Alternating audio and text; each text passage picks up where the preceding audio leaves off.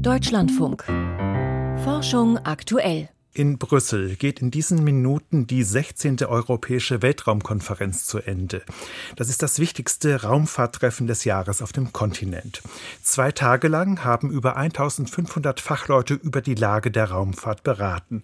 Fachleute aus der Politik, aus der Wirtschaft, dem Militär, von Raumfahrtagenturen und der Europäischen Kommission. Vor Ort für uns dabei ist Dirk Lorenzen, unser Fachautor für alles dort draußen. Dirk, wie ist denn dein Eindruck? Wie steht Europa im Moment da in Sachen Raumfahrt im weltweiten Vergleich?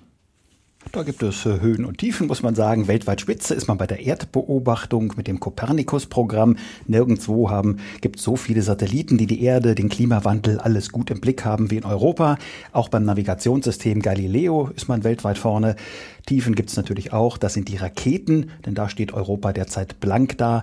Die neue Ariane 6 Rakete, die hätte ja schon vor vier Jahren starten sollen. Nun wird es hoffentlich was endlich in diesem Sommer. Und dann gibt es noch die kleinere Vega C, die ist mal explodiert. Da wird gerade das Triebwerk umgebaut. Das dauert mindestens noch ein Jahr, bis die wieder fliegt. Also diese Raketenkrise, die war hier ein ganz großes Thema in Brüssel. Ja, schön. Noch eine Krise. Wie reagiert denn Europa darauf? Ich war ein wenig überrascht, dass man überrascht ist, dass es so weit gekommen ist. Es haben einfach Industrie, Politik und ESA sehr lange so getan, als liefe alles gut. Dabei hat man es eigentlich kommen sehen, wenn man ein bisschen von außen guckt. Nun hat man eben den Scherbenhaufen. Philippe Baptiste, der Chef der französischen Raumfahrtagentur, der hat hier aber sehr klar gesagt, dass die Ariane 6, Zitat, zu spät kommt und zu teuer ist.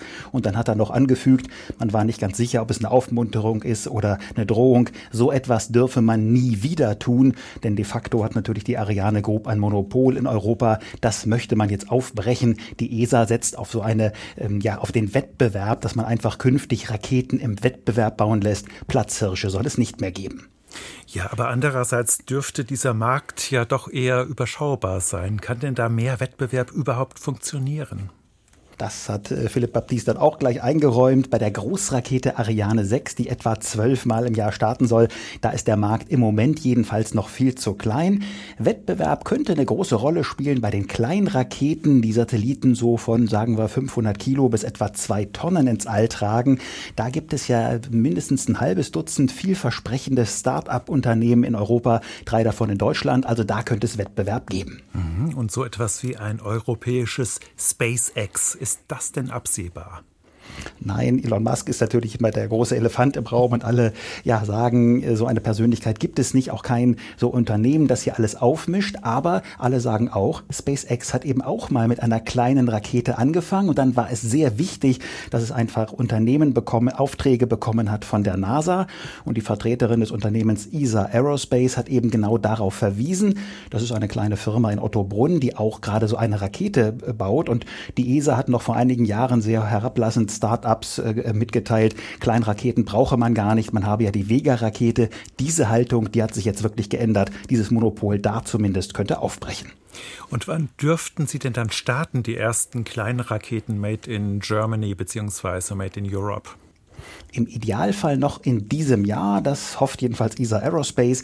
So ein Erfolg wäre für alle Unternehmen in dieser Branche einfach sehr wichtig, weil man dann sieht, dass es da wirklich kreative Konzepte gibt, die auch funktionieren. Dann gäbe es sicherlich auch wiederum mehr Geld von privaten Investoren. Da sind wir wieder bei Elon Musk und Co. Also ein gelungener Start würde hier die Karten komplett neu aufmischen. Äh, Kleinraketen sind eben bisher nur Theorie. Das muss sich jetzt mal ändern. Und wo sollen diese Raketen dann starten? ESA Aerospace setzt da natürlich nicht auf Bayern, sondern auf Andøya in Nordnorwegen. Da sind bisher nur Höhenforschungsraketen gestartet. Andere Unternehmen setzen auf Schottland. Es gibt auch einen Raketenstartplatz in Portugal. Also da ist in der Tat viel Musik drin. Da tut sich was. In einigen Jahren könnte die Raumfahrtszene in Europa ganz anders aussehen. Und was sollen dann all diese Raketen nach oben transportieren? Da gibt es tatsächlich einen Markt, der sich da abzeichnet. Im Moment sind ja Satellitennetze mit zigtausenden von Satelliten geplant. Vor allem geht es da ja um das Internet aus dem All. Natürlich kennen alle Starlink äh, von SpaceX, OneWeb, Kuiper sind aber so Konkurrenten. Auch die Europäische Kommission plant ein eigenes großes Netz, Iris-2, für sichere Kommunikation in Europa. Da redet man von ungefähr 200 Satelliten. Also der Bedarf ist da für verschiedene Raketen. Man muss hoffen, dass Europa sich da zusammenrückelt und vielleicht sieht es dann in fünf Jahren ganz anders aus. Vielen Dank. Dirk Lorenzen war das von der Europäischen Weltraumkonferenz in Brüssel.